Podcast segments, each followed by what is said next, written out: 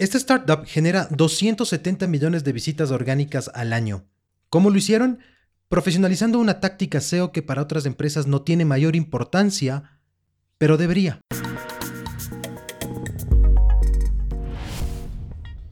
Antes de comenzar este podcast, te cuento que abrí varios espacios en la semana para dar asesorías gratuitas de marketing digital. En aproximadamente una hora creamos un plan con tres soluciones claras e inmediatas a tus problemas. Separa una en mi sitio web hotjoint.me.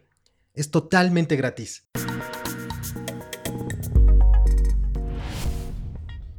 Hola, ¿cómo te va? Y gracias por escuchar un episodio más de mi podcast Acción Digital con HotJoint. En el anterior episodio te explicaba cómo Canva aprovechó la intención de búsqueda en Google para generar más ventas. Eh, ¿Qué es esto? Pues eh, básicamente aprovechar cuando una persona busca, por ejemplo, por plantillas para invitaciones de cumpleaños. Entonces debería encontrar un sitio web con plantillas y no un editor o una herramienta para generar esas plantillas. Porque verás, al final del día en esa búsqueda estoy buscando por inspiración, por plantillas, y no realmente un editor o una herramienta. Al entender la intención de búsqueda, más allá de solamente lo que las personas buscan, Canva logró aprovecharlo y comenzar a generar un imperio SEO que ha servido de ejemplo para un montón de otras empresas y startups. Pero ¿sabes qué otra cosa hace muy bien Canva? Pues ha generado millones de backlinks para que estos landings que crearon para aprovechar las intenciones de búsqueda sean cada vez más visitados.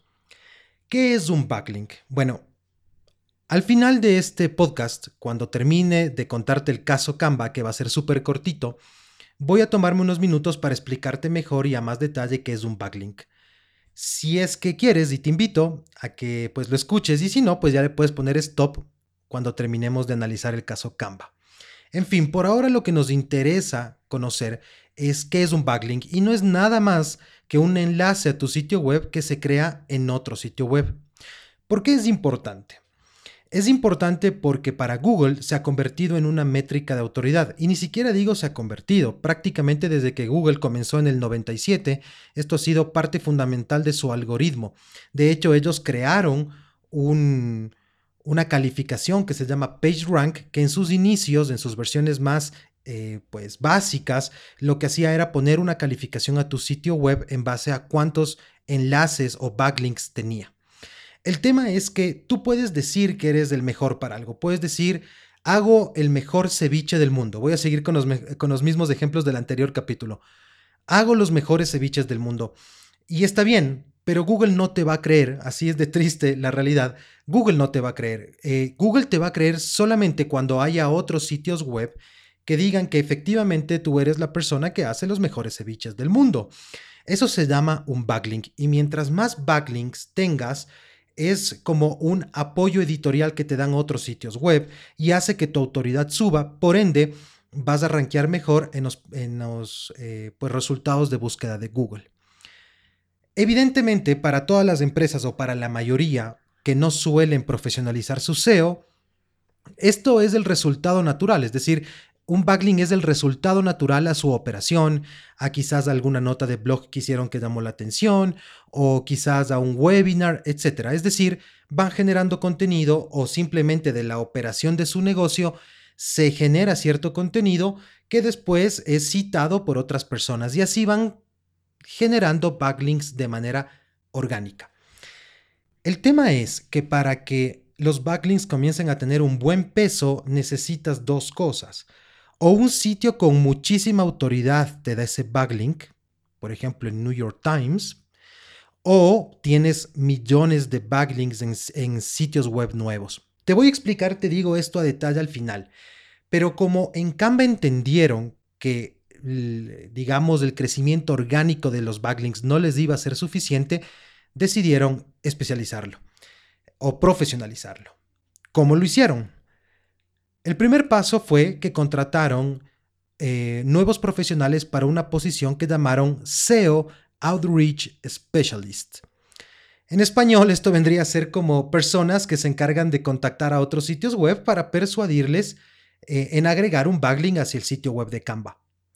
Así que como te puedes imaginar, no contrataron ni uno ni dos, contrataron muchos y de hecho a manera freelance. Este mismo podcast eh, está hecho una nota o un artículo que lo puedes encontrar en mi sitio web y ahí inclusive vas a ver la captura y el enlace hacia uno de estos puestos de trabajo para que puedas ver qué es lo que piden eh, y qué es lo que ofrecen también.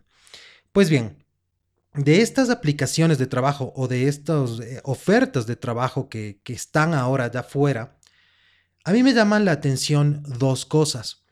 Lo primero es que te piden que cumplas con un target, con un objetivo mensual mínimo de generación de backlinks. Y la segunda cosa es que debes tener una habilidad, una flexibilidad para aprender la forma en que se crean backlinks en Canva. ¿Qué te da a entender esto o qué nos da a entender esto? Lo primero es que el contenido para Canva no solamente es un tema de SEO o es un tema de estrategia de canal para ganar eh, seguidores o para ganar clientes. Se trata básicamente de una empresa con una cultura basada en el contenido. Para ellos es todo, absolutamente todo, generar contenido. Eso es lo primero que puedes inferir, digamos, de esta, de esta aplicación o de esta oferta de trabajo que, que encontré. Y como te decía, lo segundo es que de alguna manera estas personas necesitan cumplir con, una, con un target, con un objetivo, como si fuese una persona comercial, con un presupuesto de backlinks. Cuando haces esto, eh, estás profesionalizando, estás metiendo recursos, invirtiendo inteligentemente en talento para lograr un objetivo que sabes que te va a dar eh, visitas orgánicas a futuro, porque esta es una acción a mediano plazo, mediano y largo plazo, pero que a futuro te va a generar muchas eh, visitas a tu sitio y por ende muchas ventas. Así que me llamó la atención mucho eso. Ahora, ¿cuál ha sido el resultado de aplicar este tipo de, de estrategia? Para Canva ha significado más de 4.2 millones de backlinks. Y estos vienen de más de 100 mil dominios distintos y esto les genera 270 millones de visitas orgánicas al año. Ahora, solo imagínate de esas 270 millones de visitas, ¿cuántos utilizan Canva en su versión gratuita? ¿Y cuántos de esos utilizan Canva en su versión pagada o ya pagan? Estamos hablando de millones de personas y por eso esta empresa es lo que es, es tan enorme, es tan grande y ha tenido y tiene tanto éxito.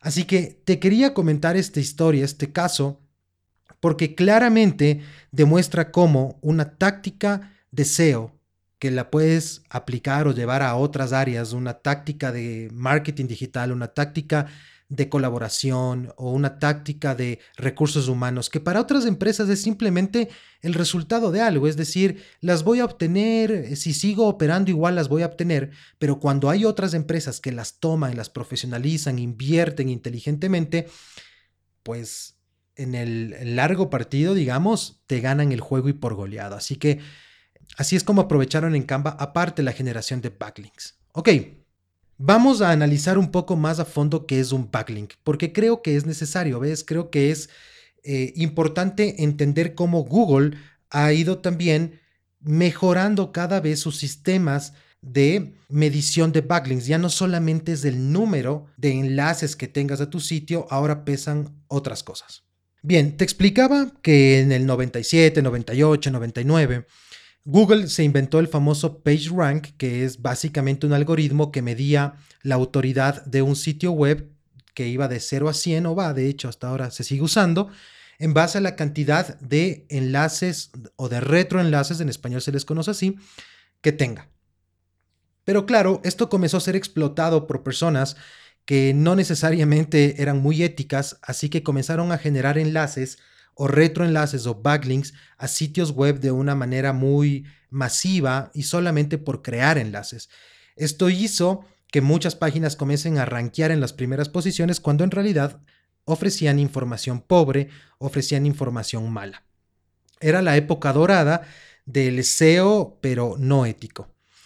Es así que esto ha ido, obviamente, se ha ido modernizando. Este y otros algoritmos se han ido modernizando y toma en cuenta que al final del día estos son secretos, es decir, nadie eh, logra entender o sabe exactamente cómo funcionan, sino solamente Google. Pero lo que sí se conoce es que no solamente se toma en cuenta la cantidad, sino también la autoridad editorial del sitio que te ofrece o que te da un backlink.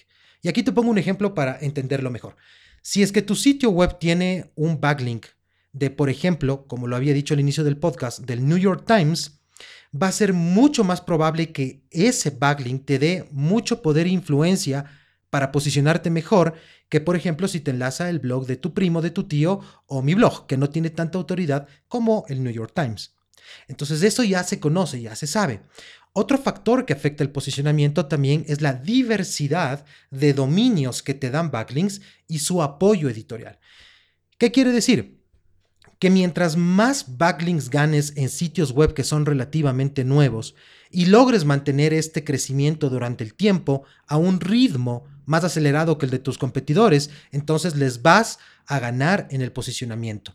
Eso quiere decir que no solamente tienes que pelear porque el New York Times o YouTube o este tipo de empresas con gran autoridad te den un backlink, sino que también debes aprovechar los sitios web nuevos que a pesar de que no tienen esa autoridad, si es que te van generando muchos enlaces y estos, la velocidad con los que generas es mayor a las de tu competencia, pues vas a, vas a ganarles en los rankings. Y una última cosa que también se sabe de los backlinks es, por ejemplo, que tienen que ser fáciles de, leer, de leer perdón, para Google.